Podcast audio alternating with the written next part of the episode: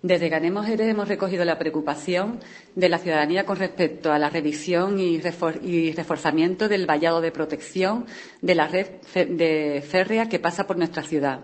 Hemos visto y detectado pues rotos, incluso insuficiencias en el vallado de protección y una serie de elementos que deben de ser mejorados para proteger a la ciudadanía.